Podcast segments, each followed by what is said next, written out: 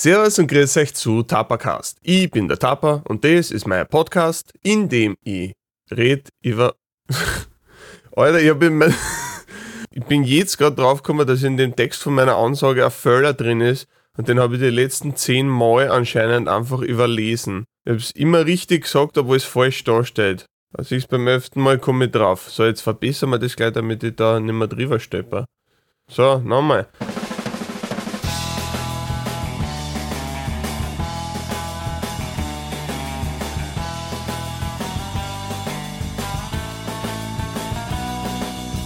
Servus und grüß euch zu Tapacast. Ich bin der Tapa und das ist mein Podcast. In dem rede ich über YouTube, die Welt und alles, was mir sonst. Na, scheiße. und alles, was mir sonst so einfällt. Wichtigste Frage zuerst: Wie ist es wieder? Ich weiß nicht genau, ich war noch nicht draußen, aber das gilt eigentlich an den meisten Tagen, an denen ich aufnehme. Aber zumindest auf, auf meine digitalen Geräte, die mir die Temperatur anzeigen, steht, dass es gar nicht so kalt ist. Also so, so herbstliche Köden halt, so weiß ich nicht, so 10 Grad oder sowas. Und schön war es aber den ganzen Tag. Schön. Sehr, sehr sonnig und keine Wolken und pipi fein. Hab ich halt nicht massiv viel davon gehabt, weil ich nicht draußen war, wie gesagt, aber schön. So, vom Wetterbericht gehen wir gleich weiter zur nächsten Rubrik, nämlich Feedback.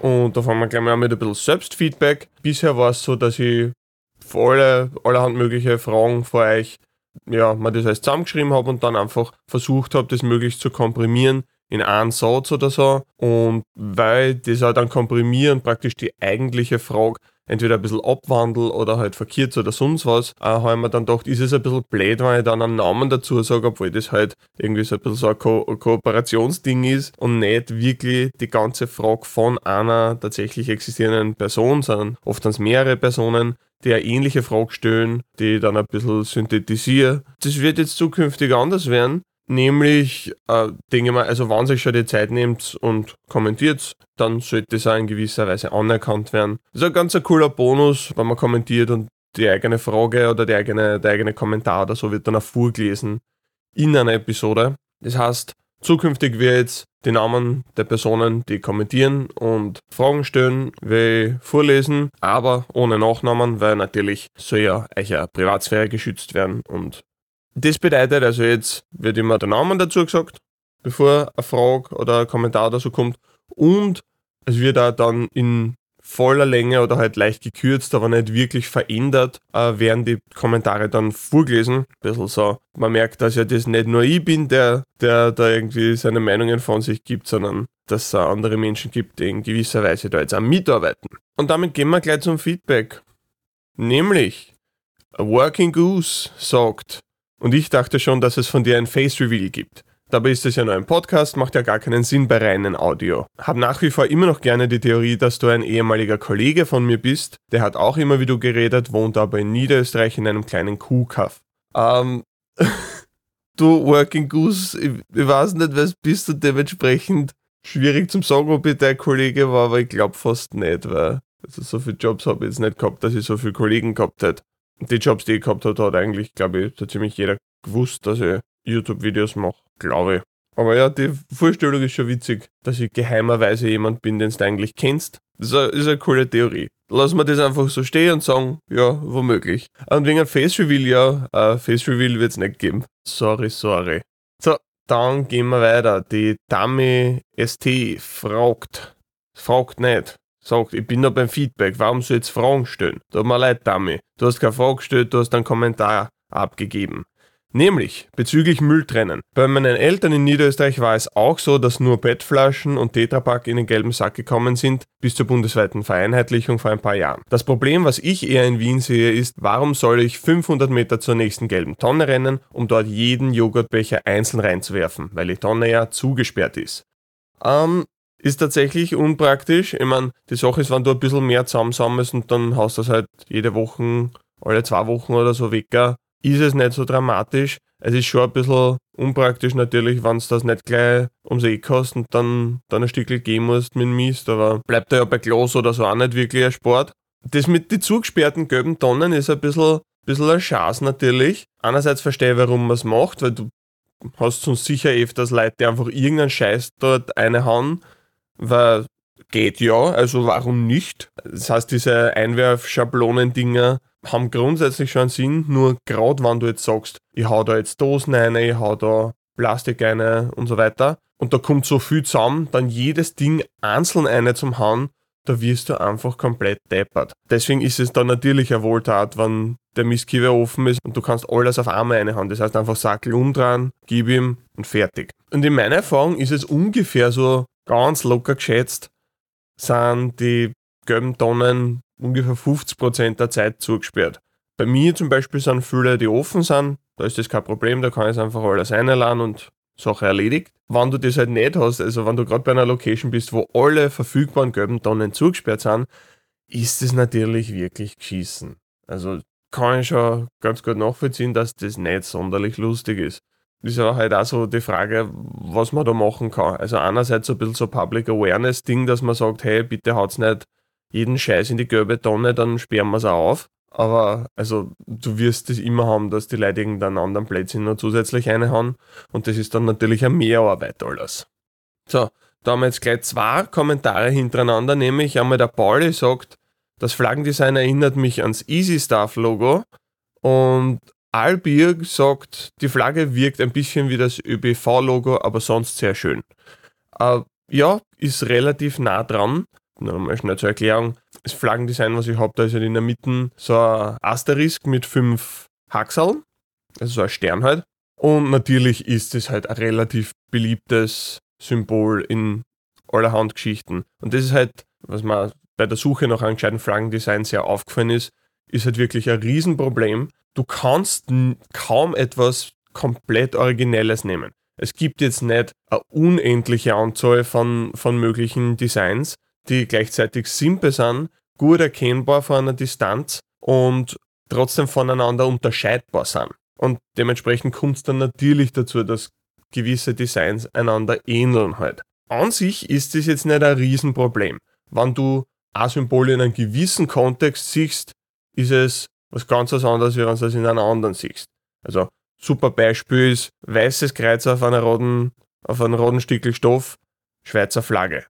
Ganz klar. Andererseits, rotes Kreuz auf einem weißen Stückel Stoff ist rotes Kreuz, also halt Rettungsdienst und so weiter. Obwohl es von die, vom Design, von der Art vom Kreuz komplett ident sind. Einerseits wird es durch die Farbe unterschieden und andererseits durch den Kontext. Also wenn ich es auf einer Flagge sehe, ich habe noch nicht viele rote Kreuzflaggen in meinem Leben gesehen. Die Schweizer Flaggen andererseits natürlich schon ein Haufen. Das heißt, der Kontext macht auch extrem viel aus für die Erkennung von Symbol. Und das hilft dann auch, dass es nicht zu irgendwelchen blöden Verwechslungen kommt. Auch spezifisch bei meinem Flaggendesign ist es ja so, dass du nicht nur diesen Asterisk hast, sondern du hast dann rundherum nur diese äh, schwarz und weißen Zacken, das noch deutlich klarer als Flagge erkennbar machen und das in der Kombination ziemlich sicher nirgends anders gibt. Also dieses, das Ding schaut aus wie ein anderes Ding, ist grundsätzlich korrekt, aber das kannst du fast allem vorwerfen. Es gibt immer diese, diese Connections mit, mit allerhand anderen Geschichten. Wichtig ist es, dass es halt in dem Kontext, in dem es du verwenden willst, klar erkennbar ist als eigenständiges Ding, das man jetzt nicht mit was anderem verwechseln kann. Natürlich, wenn man es drauf anlegt, kann man alles mit allem verwechseln, aber so grundsätzlich so, wie sagt man, beyond a reasonable doubt praktisch, sollte es relativ klar sein, was gemeint ist. Genau, dann gehen wir weiter zu Selukianenko. Wegen langweilige Grünstreifen. Mir wäre auch lieber, wenn es ein paar Bäume oder Streicherwerk hätten, aber ich sehe sie lieber als dezentrale Sickerflächen, denn das Regenwasser einer Stadt ist ein Problem. Entweder gibt es ein eigenes Kanalsystem, welches gebaut und erhalten werden muss und erst recht die Wassermenge Überflutungen nur flussabwärts verschiebt, oder wie in Graz, wo das Regenwasser ein größeres Kanalsystem verlangt, um dann ins Klärwerk zu fließen, wo es wiederum Probleme verursacht. Aber selbst der fadeste Grünstreifen ist im Sommer kühler und biodiverser als Asphalt. Und ich kann mich noch erinnern, als Radwege als Schneelagerflächen verwendet wurden. Auf Grünstreifen den Schnee schmelzen zu lassen, ist logistisch wie ökologisch sinnvoller, als in den Fluss zu schieben. Ähm, ja, gebe dir völlig recht. Eine richtig spannende Perspektive auf das Ganze. Also sogar wenn das jetzt praktisch eine Grünfläche ist, auf der nichts passiert, die für nichts genutzt wird, ist es trotzdem noch gut fürs Regenwasser zum Abfließen. Und das ist ja gerade, wenn du sehr viel versiegelte Fläche hast, ist es ja ein Riesenproblem, weil auf dem Asphalt rinnt das Wasser einfach nur zum niedrigsten Punkt. Und dort sammelt es sich dann. Und wenn das nicht wirklich gut durchdacht ist alles, dann hast du natürlich das Problem, dass das Kanalsystem genau an dem Punkt, der halt am tiefsten ist in der Umgebung, dann halt komplett überfordert ist und dann rinnt das Wasser nicht gescheit ab, dann hast du dort Überschwemmungen, alles nicht so optimal. Und da ist es natürlich viel besser, einfach Grünfläche zu haben. Dort geht das Wasser direkt in die Erden, schön langsam. Natürlich, es gibt jetzt nicht riesige Mengen, die das aufnehmen kann, aber wenn du nur Grünflächen hast, wird im Kanalsystem damit halt schon sehr viel an Belastung abgenommen. Und natürlich auch der Punkt mit der Kühlung. Ja, es ist viel besser, wenn die Sonne auf eine Grünfläche scheint, die nur einen Teil der Strahlung aufnimmt, als wenn es auf Asphalt scheint und halt, weiß nicht wie viel da aufgenommen wird, aber sehr, sehr viel von der Energie von der Sonneneinstrahlung wird natürlich aufgenommen, was womöglich im Winter nicht so schlecht ist, weil es dann nicht so super kalt wird. Aber halt im Sommer ist es mitunter die Hölle. Und da war halt ein bisschen mehr Grün natürlich angenehmer. Ich finde ja optimalerweise, wenn du, wenn du genug Baum hast, dann kommt es auch nicht am Asphalt und du hast trotzdem noch die anderen Vorteile vom Asphalt. Ja, also insofern äh, finde ich cool, dieses, diese Ansicht, dass ein Grünstrafen trotzdem noch eine Funktion hat. Ich finde halt, was dann cool war, also wenn du sagst, das ist ein Grünstrafen, der halt im Endeffekt dafür da ist, dann muss man da, finde ich, aber wirklich nicht jetzt äh, irgendwie einen englischen Rosen abpflanzen, dass du sagst, das ist jetzt wirklich nur diese eine Sorte von Gras und jeder Halm muss gleich ausschauen also ich, ich finde diesen Anspruch da irgendwie an, an gepflegten Designergarten dann auf dieser Grünfläche zu gestalten, ist halt komplett dämlich, weil die Leute dann kreuz und quer drüber rennen und dann ist von den Rosen auch nicht mehr viel übrig. Und abgesehen davon ist es halt noch ein zusätzlicher Aufwand, das dann immer zu pflegen. Also, also es kommt darauf an, wie sonst das Klima ist an dem Ort, wo du bist. Aber grundsätzlich ein Rosen in der Stadt wird er höchstwahrscheinlich nicht super gut überleben, weil er halt trotzdem zusätzliche Belastungen ausgesetzt ist, die du jetzt nicht hast auf einen, in einem Waldstickel oder, oder irgendwo, wo halt nicht ständig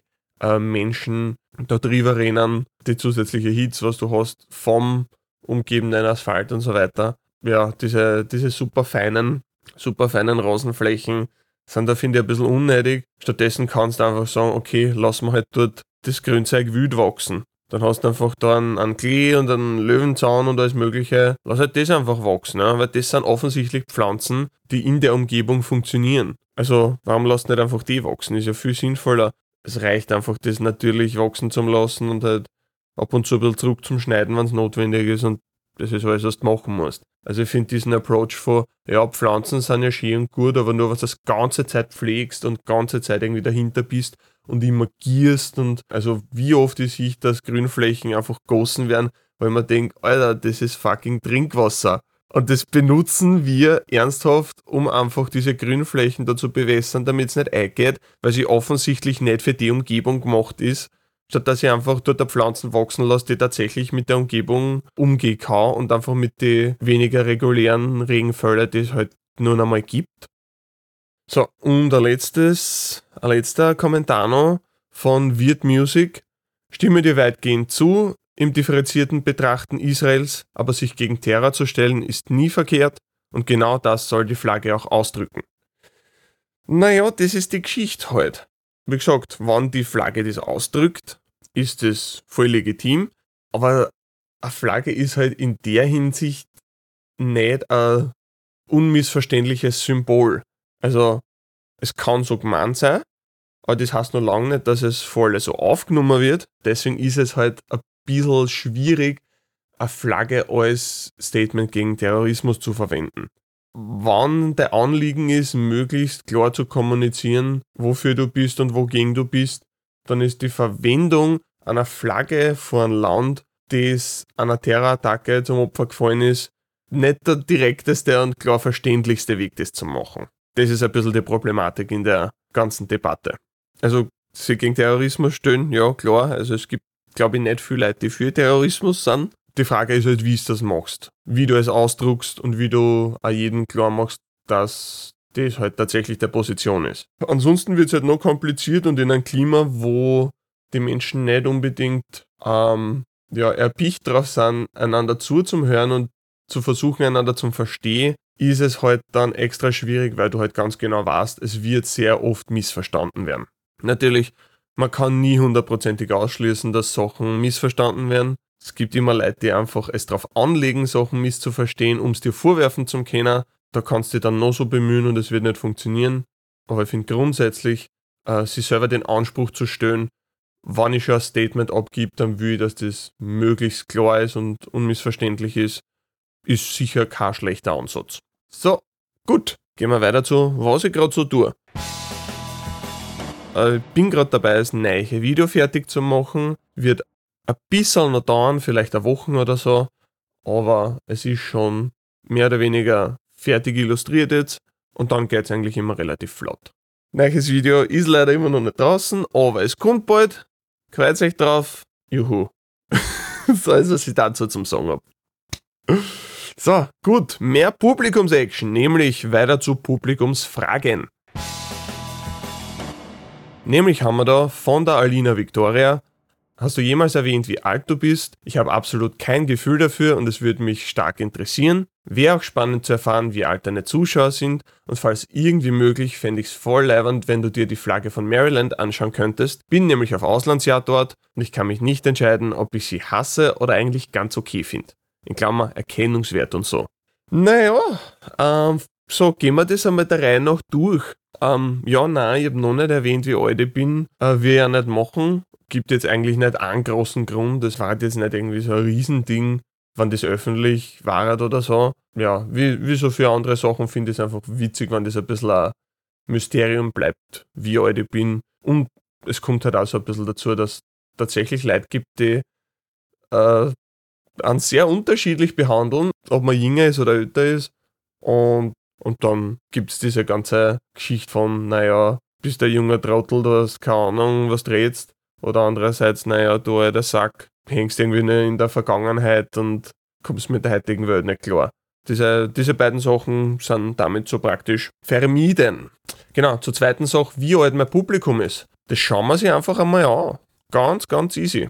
So. Also generell mit so Stats könnt ihr mich gern öfters noch irgendwelche Sachen fragen, die euch interessieren, was, was das Publikum vom Channel angeht. Äh, da kann ich gerne ein bisschen Meldungen dazu raushauen. Genau, Alter, fast die Hälfte von meinem Publikum ist zwischen 18 und 24 Jahre alt. Die nächstgrößte Altersgruppe ist dann von 25 bis 34. Das ist nämlich exakt ein Drittel. Dann gibt es noch so ungefähr, was sind das, 15% oder so, die älter sind. Und 1,7% sind 13 bis 17 Jahre alt. Also ja, einfach so 20 bis 30 ist halt so das typische Alter, wenn man Papa Kappa Videos schaut. Wenn man außerhalb davon liegt, ist man besonders und kann sich was drauf einbilden. Also an alle von euch, die nicht zwischen 20 und 30 Jahre alt sind, ist es sehr besonders. Glückwunsch, kriegt ein Sterndal und ein Zucki. Nicht von mir, aber irgendeiner wird schon hergeben. Und dann, was war die dritte Sache? Ah ja, die Flagge von Maryland.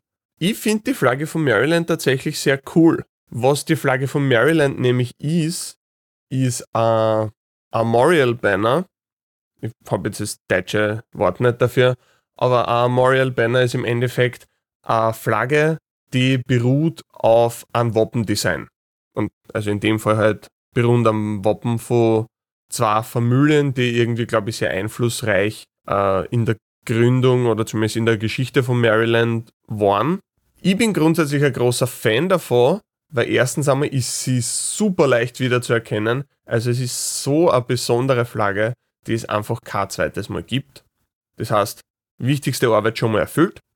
Sie besteht nämlich aus vier Vierteln, links um und rechts und und rechts um und links und hast du jeweils das Server-Design, nämlich so abwechselnd gelb und schwarz, vertikale Strafen mit einem Querstrafen von links um nach rechts unten durch. Und dann zusätzlich hast du noch wieder vier Viertel, nämlich in weiß und rot und darauf ist dann eine bestimmte Art von Kreuz. Kann man sich praktisch vorstellen wie so ein ganz klassisches Kreuz, also wirklich nur zwei Strich und an die Enden vom Kreuz geht dann nochmal ein Strich da quer. Genau, das hat auch irgendeinen Namen, also es gibt alle möglichen Namen für, für die verschiedenen Kreuze, weil es eines der beliebtesten Symbole überhaupt ist und auch Flaggen und, und Wappen. Aber ich habe jetzt den Namen nicht, also sorry. Genau, und dieses Kreuz ist halt dann durch diese vier Viertel in Weiß und Rot jeweils noch counterchanged. Das bedeutet, wenn es, wenn der Teil vom Kreuz rot ist, dann ist der Hintergrund weiß. Wenn der Hintergrund rot ist, dann ist es kreuzweiß. Und das führt dann dazu, dass du praktisch diesen Kontrasteffekt hast, dass du einerseits siehst, wo die Flächen ändert, weil sich ja die Farbe vom Kreuz ändert,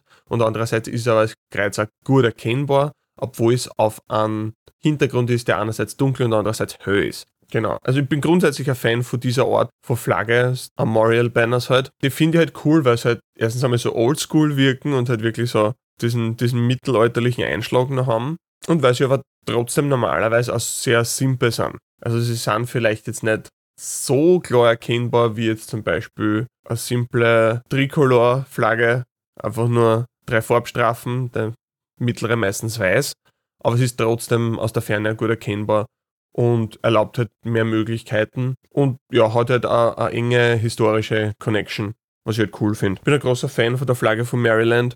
Was ich so gehört habe, wird der sehr oft verwendet in Maryland, was immer ein gutes Zeichen ist. Also wenn eine Flagge oft verwendet ist, hat das oft nicht nur damit zum Tat, dass die Leute halt einfach sehr, sehr stolz auf eine Region oder Stadt oder was auch immer sind, sondern hat auch damit zum Teil, dass es einfach eine gute Flagge ist, die, die ihre Repräsentationsaufgabe gut erledigt. So, zweite Publikumsfrage von Martin, der sagt, danke fürs interessante Podcast. Frage, stimmt es mit den mindestens sieben Wörtern für einen Algorithmus? Also ich nehme mal an, du meinst, dass du in einem Kommentar mindestens sieben Wörter drin haben musst, weil es ansonsten für einen Algorithmus für die Video-Promotion-Ding nicht zählt. Die Sache ist, ich weiß nicht. Ich habe nicht wirklich einen Tau davon. Die wenigsten Leute haben aber wirklich eine Ahnung, weil eigentlich, also wenn du nicht direkt am Design vom Algorithmus beteiligt bist, was halt sehr wenig Leute natürlich sind, die da wirklich einen Einblick haben, dann gibt es einfach nicht wirklich eine Möglichkeit, das herauszufinden.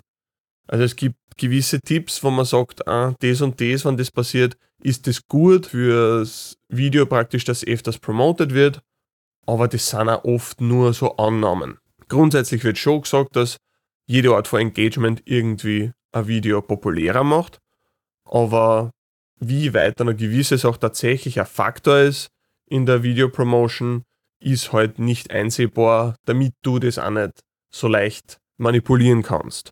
Weil natürlich versucht jeder möglichst, oder sehr viele Leute versuchen, halt nicht nur sehr gute Videos zu machen, was finde ich der höhere Anspruch eigentlich war und was, was cooler war, wenn sie mehr Leute mehr Mühe geben würden, sondern man versucht halt auch sehr klar mit dem Algorithmus zum Spülen, um halt möglichst gut promoted zu werden, damit das Video einfach erfolgreicher ist, ob es jetzt gut ist oder nicht. Und der Jammer ist halt dadurch, dass du das nicht weißt, dann hört man so eine Geschichte, okay, mindestens sieben Wörter, ansonsten bringt der Kommentar nichts, weil du es nicht, äh, zwar nicht belegen kannst, aber auch nicht weißt, ob es falsch ist oder nicht, werden solche Sachen dann leichter mal zu ziemlich hartnäckigen Gerüchten, die sie halt einfach halten.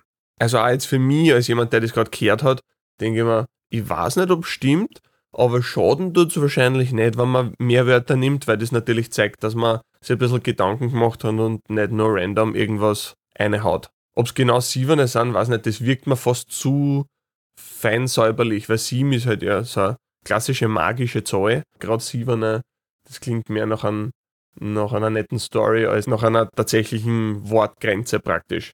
Weil nehmen wir mal, wenn man sowas schon einführt, dann nimmt man sich die Menge an Wörtern, die halt genau an der Grenze sind zwischen ja, Kommentar, der im Endeffekt nichts aussagt und nichts beitragt, und die Art von Kommentar, der tatsächlich versucht hat, auf irgendwas im Video einzugehen. Und ich kann mir nicht vorstellen, dass das genau bei sieben Wörter ist. Also deswegen, sieben ist, glaube ich, kann ich mir nicht so vorstellen, aber wer weiß. Ich weiß auf jeden Fall nicht. Vielleicht irgendwer anders. ich finde, das ist generell ein Punkt, der durchaus betont werden kann, dass, was YouTube angeht, du weißt so viele Sachen einfach überhaupt nicht. Du machst halt dein Bestes und versuchst, gute Videos zu machen. Natürlich versuchst du das auf Art zu machen, die gut promoted werden. Aber dadurch, dass du so wenig drüber weißt, ist es immer ein bisschen ein Schuss ins Blaue und manchmal wird halt was und manchmal wird nichts. Am ehesten kannst du dir dann eigentlich nur daran orientieren, was bisher funktioniert hat und was nicht. Aber dadurch, dass natürlich am Algorithmus auch ständig herumgeschraubt wird, äh, weißt du auch nicht, dass die Erfahrungen, die du vor ein paar Jahren gesammelt hast, dann immer noch gelten. Das heißt, das mm, ist wirklich dann so ein, ein Ziel, das sich ständig bewegt. Macht es nicht unbedingt einfacher. So, jetzt gehen wir zum Hauptthema. Nämlich, warum meine Illustrationen so simpel sind. Was ich damit meine, ist, also natürlich die Figuren selber sind relativ simpel, aber alles andere, was ich illustriere, ist auch ziemlich simpel. Und das hat im Endeffekt, ich glaube, drei Gründe. Ich habe mir das vorher überlegt und es waren, glaube ich, drei, aber ich bin mir jetzt nicht mehr sicher, aber wir werden das gemeinsam herausfinden. Das erste ist einmal, weil es einfacher ist. Also ganz klar, ich habe nicht ewig Zeit, um Sachen zu illustrieren. Die ganze Recherche und Schreibarbeit dauert schon lang genug. Da will ich dann nicht auch noch einen Monat mit Illustrieren verbringen. Deswegen Illustrationen relativ simpel gehalten, weil simple, flächige Illustrationen halt einfach schneller gingen, als wenn ich da ganz viel ins Detail gehe und viel Feinheiten noch einbaue. Das kostet halt alles extra Zeit und die will ich halt relativ kurz halten, damit ich nicht ewig für Video brauche. Zweiter Grund ist aber auch, so wie meine Videos geschrieben sind, sind sie sehr, sehr dicht an Informationen. Also ich versuche wirklich das Minimum oder fast das Minimum an Zeit zu brauchen, in der ich die Information praktisch weitergib, ohne dass man einen Faden verliert und sagt, okay, dem kann ich jetzt nicht mehr folgen, das ist mir zu viel und zu schnell. Also ich versuche da exakte Balance zu finden, von am wenigsten Zeit dafür brauchen, was nur möglich ist und damit auch am meisten engaging zum sein und dass da halt nicht fad wird und so. Und andererseits aber die nicht zu überfordern als Zuschauerin. Das ist halt ist halt arsch, wenn du was schaust und im Endeffekt fliegt alles an dir vorbei und du kannst dann nicht wirklich was davon ja wirklich intellektuell aufnehmen. Dann habe ich auch mein Ziel verfehlt, weil ich will ja nicht nur unterhalten, sondern ich will ja auch, dass man irgendwie was davon, dass irgendwie was davon hängen bleibt. Und weil das halt so informationsdicht ist, will ich mit den Illustrationen das praktisch nochmal unterstreichen, was ich sage und es damit besser wahrnehmbar machen. Also es gibt ja da diese Tests von, ja, was dir am besten hilft, Sachen zum Lernen, visuelle Sachen oder, oder Audio-Sachen oder wenn du selber was schreibst oder so. Und da gibt es ein gutes Veritasium-Video übrigens dazu. Ich weiß nicht, ob wer den Channel kennt, aber Veritasium ist eigentlich ein ziemlich großer, englischsprachiger, genereller Wissenschaftskanal, wo es auch Video zu, äh, Videos zu allen möglichen Themen gibt. Und eins davon war ein Video, was, ich glaube, das weiß nicht, ob es immer noch so heißt, aber den Titel, den, den ich im Kopf habe, heißt You're not a visual learner oder irgendwas in die Richtung. Und worum es im Endeffekt geht, ist, was ist die beste Möglichkeit, um Sachen zu lernen? Ist es unterschiedlich von Person zu Person? Weil es gibt so oft das Leid ja, ich nehme das visuell auf und das bringt mir am meisten. Und andere Leute sagen, na, wann es her, ist am besten.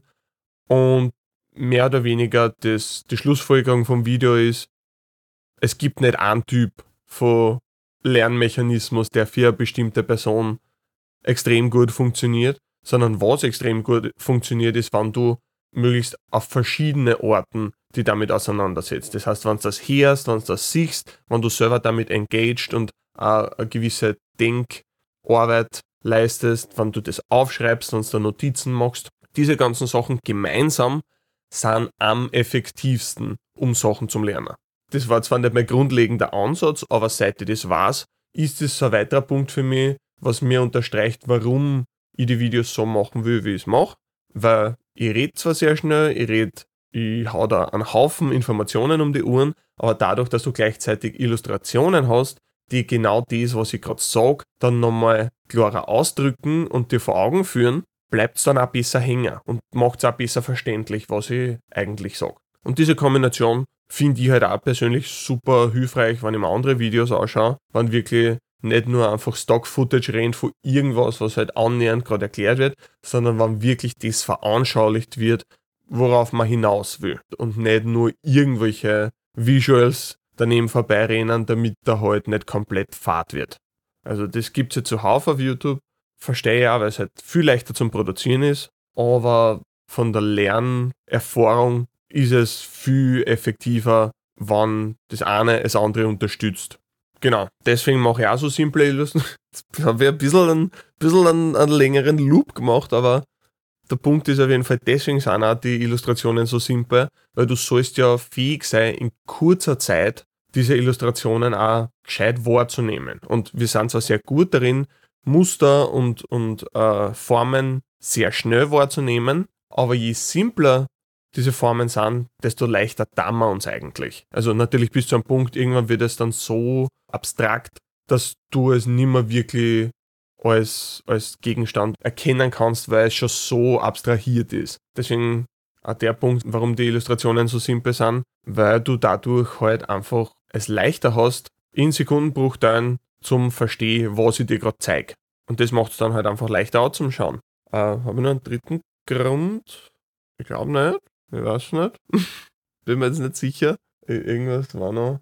Nein, ansche nein anscheinend sind es nur zwei.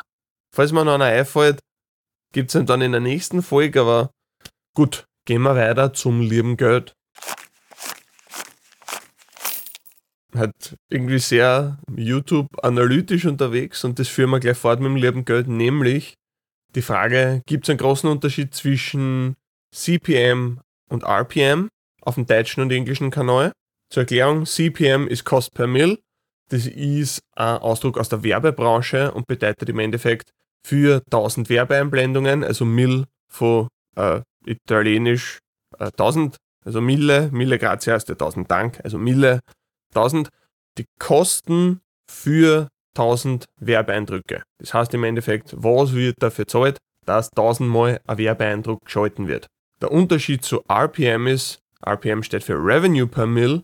Die Begriffe sind ein bisschen botschert, weil beide klingen so, als wäre es dasselbe, weil klar, die Kosten vom Werbetreibenden sind ja mehr oder weniger 100% des Revenue, das ich und halt YouTube als Plattform kriegen für den Werbeeindruck. Das heißt, es wird ja einfach vom Werbetreibenden auf die andere Seite überwiesen und deswegen sollte es eigentlich dasselbe sein. Aber der Unterschied ist, Revenue per Mill ist auf YouTube das, was ich tatsächlich kriege. Während CPM das ist, was ich immer mit YouTube teilen muss. Nämlich halt 55 zu 45.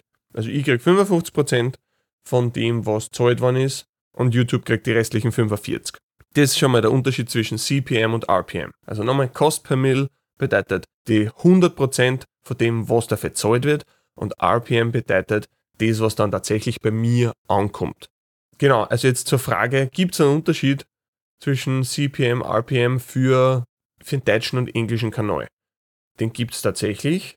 Um das ein bisschen zu erklären, warum es da einen Unterschied gibt, das wird je nachdem bestimmt, wie heute die Raten sind für einen Werbeeindruck. Und jetzt natürlich in einem Land, wo du sagst, du hast eine Bevölkerung mit relativ hoher Kaufkraft, wird da dementsprechend mehr für die Werbung ausgeben, weil du ja auch einen größeren Payoff dann hast. Also, wenn ich, sagen wir jetzt, ich, ich mache eine Werbung für ein Auto und ich schalte die Werbung in Österreich und gleichzeitig schalte ich die Werbung in Sri Lanka.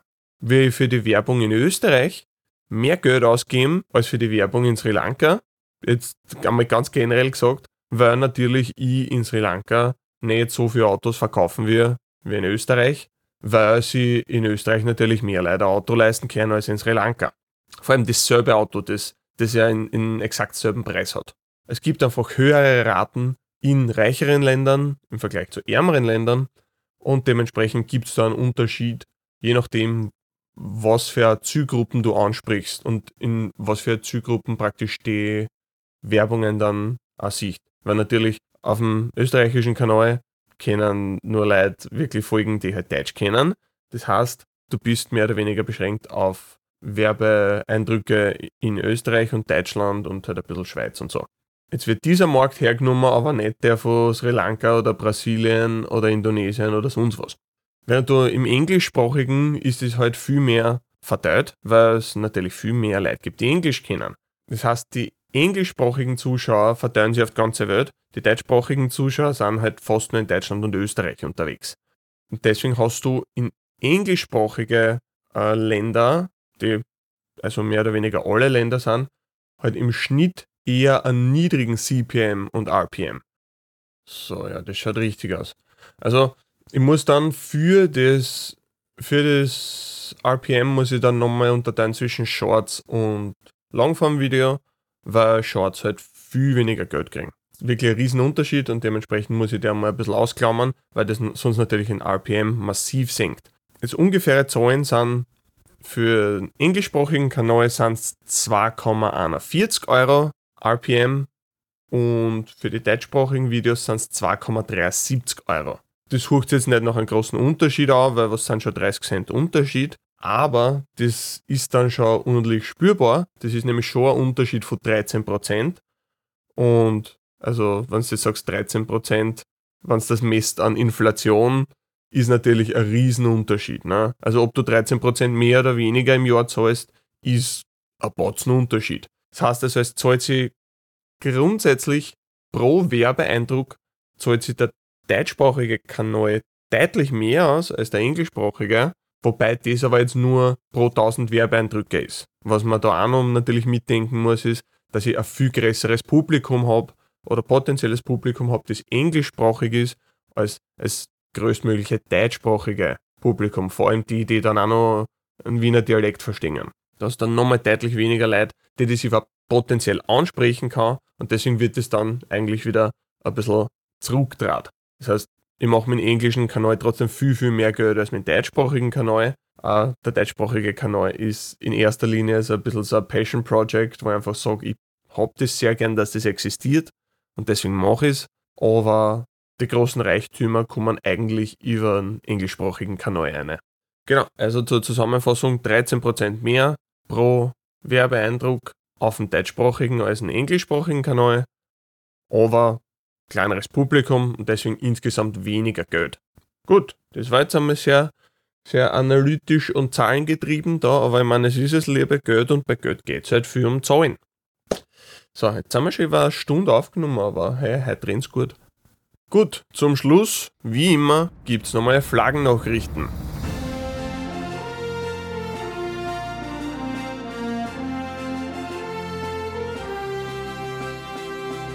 Diesmal bei Flaggennachrichten haben wir die österreichische Flagge. Nämlich hat der liebe österreichische Bundeskanzler zum Nationalfeiertag, beziehungsweise sein Presseteam eigentlich, gepostet. Glückwünsche an die Bevölkerung zum Nationalfeiertag und Juhu und so, ist er dann vielfach kritisiert worden, weil in dem Posting war ein Bild von einer österreichischen Flagge, spezifisch die Bundesdienstflagge mit einem äh, Bundesadler drauf und der Bundesadler hat aber nach rechts geschaut.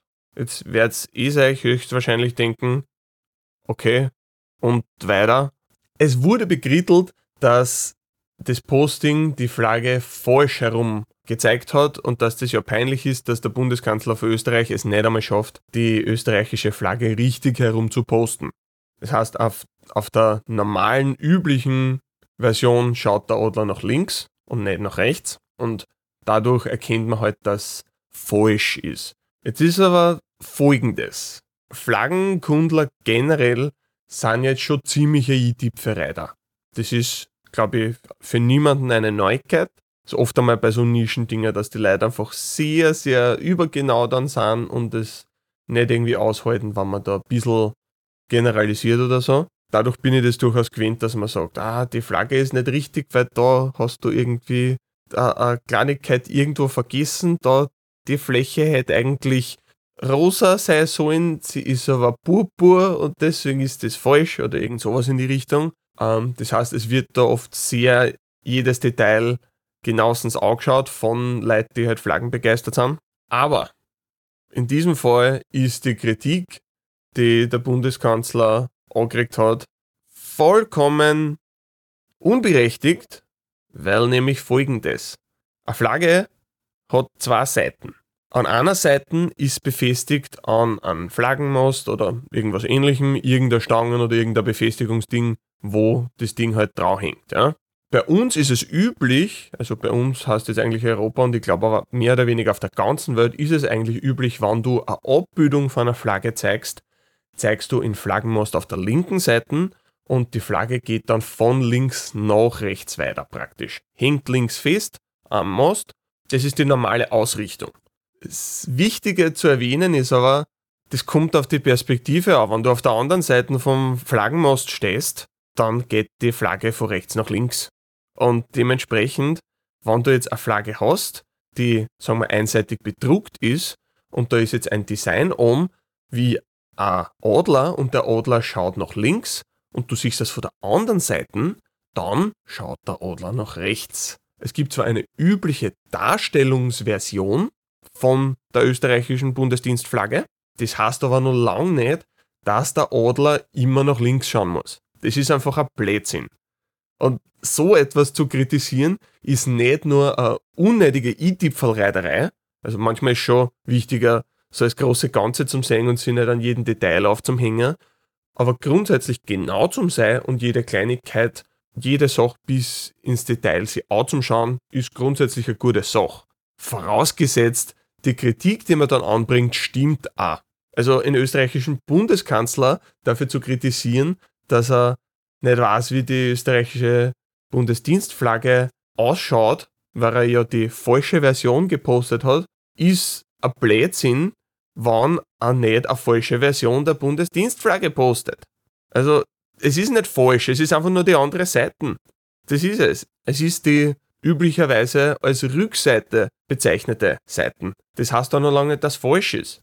Also, wann nicht dezidiert steht, dass diese Flagge mit dem Design praktisch zwei distinktive Seiten hat, was es auch gibt, ist zwar relativ selten, weil es auch oft einmal ein bisschen unpraktisch ist, aber wenn das nicht ganz klar festgelegt ist, dann ist die Rückseite ganz einfach die Vorderseite in gespiegelt.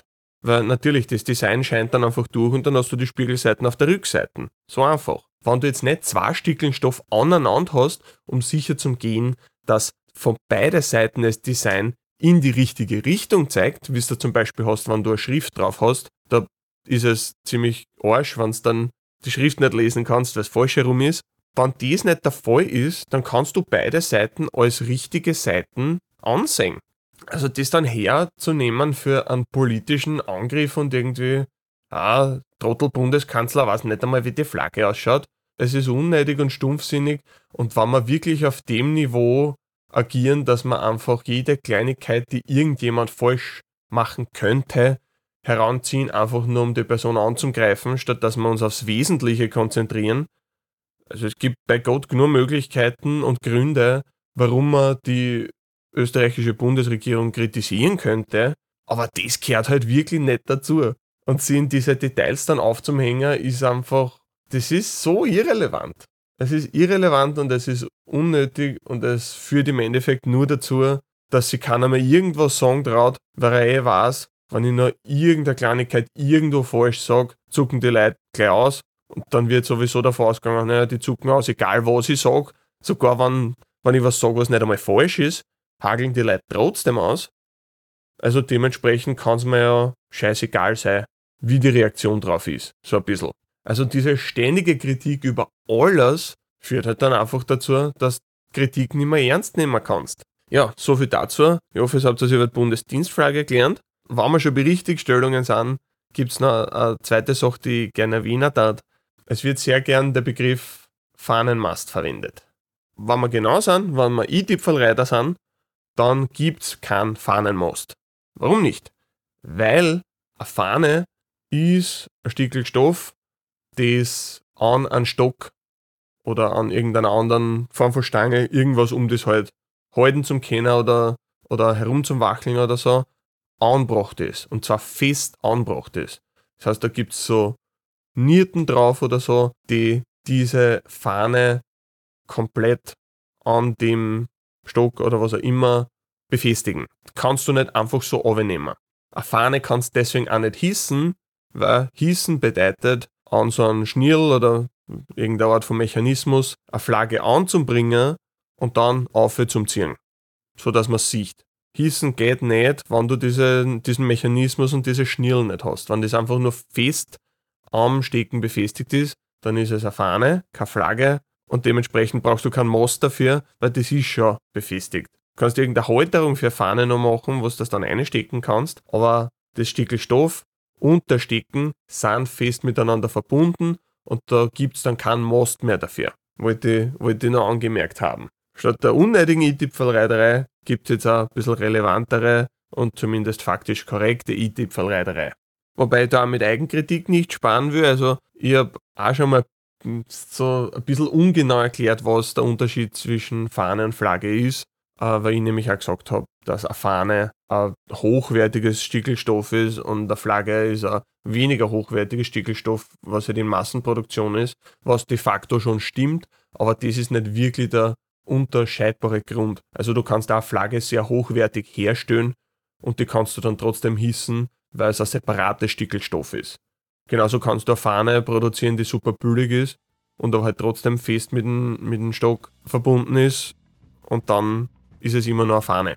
Also da ein bisschen Selbstkorrektur, weil schaut ja nicht zu seinen Felder zum Stehen und nicht immer alles so zum Putzen. So viel dazu. Das war's für heute mit Tapacast. Schickt mir Kommentare, Ideen, Anregungen per E-Mail unter mailetapacapa.com, auf Reddit oder einfach in die Videokommentare. Dankeschön fürs Zuhören, extra großes Dankeschön an alle Patreon-Members für eure großzügige Unterstützung. Das war's, Servus, grüß euch.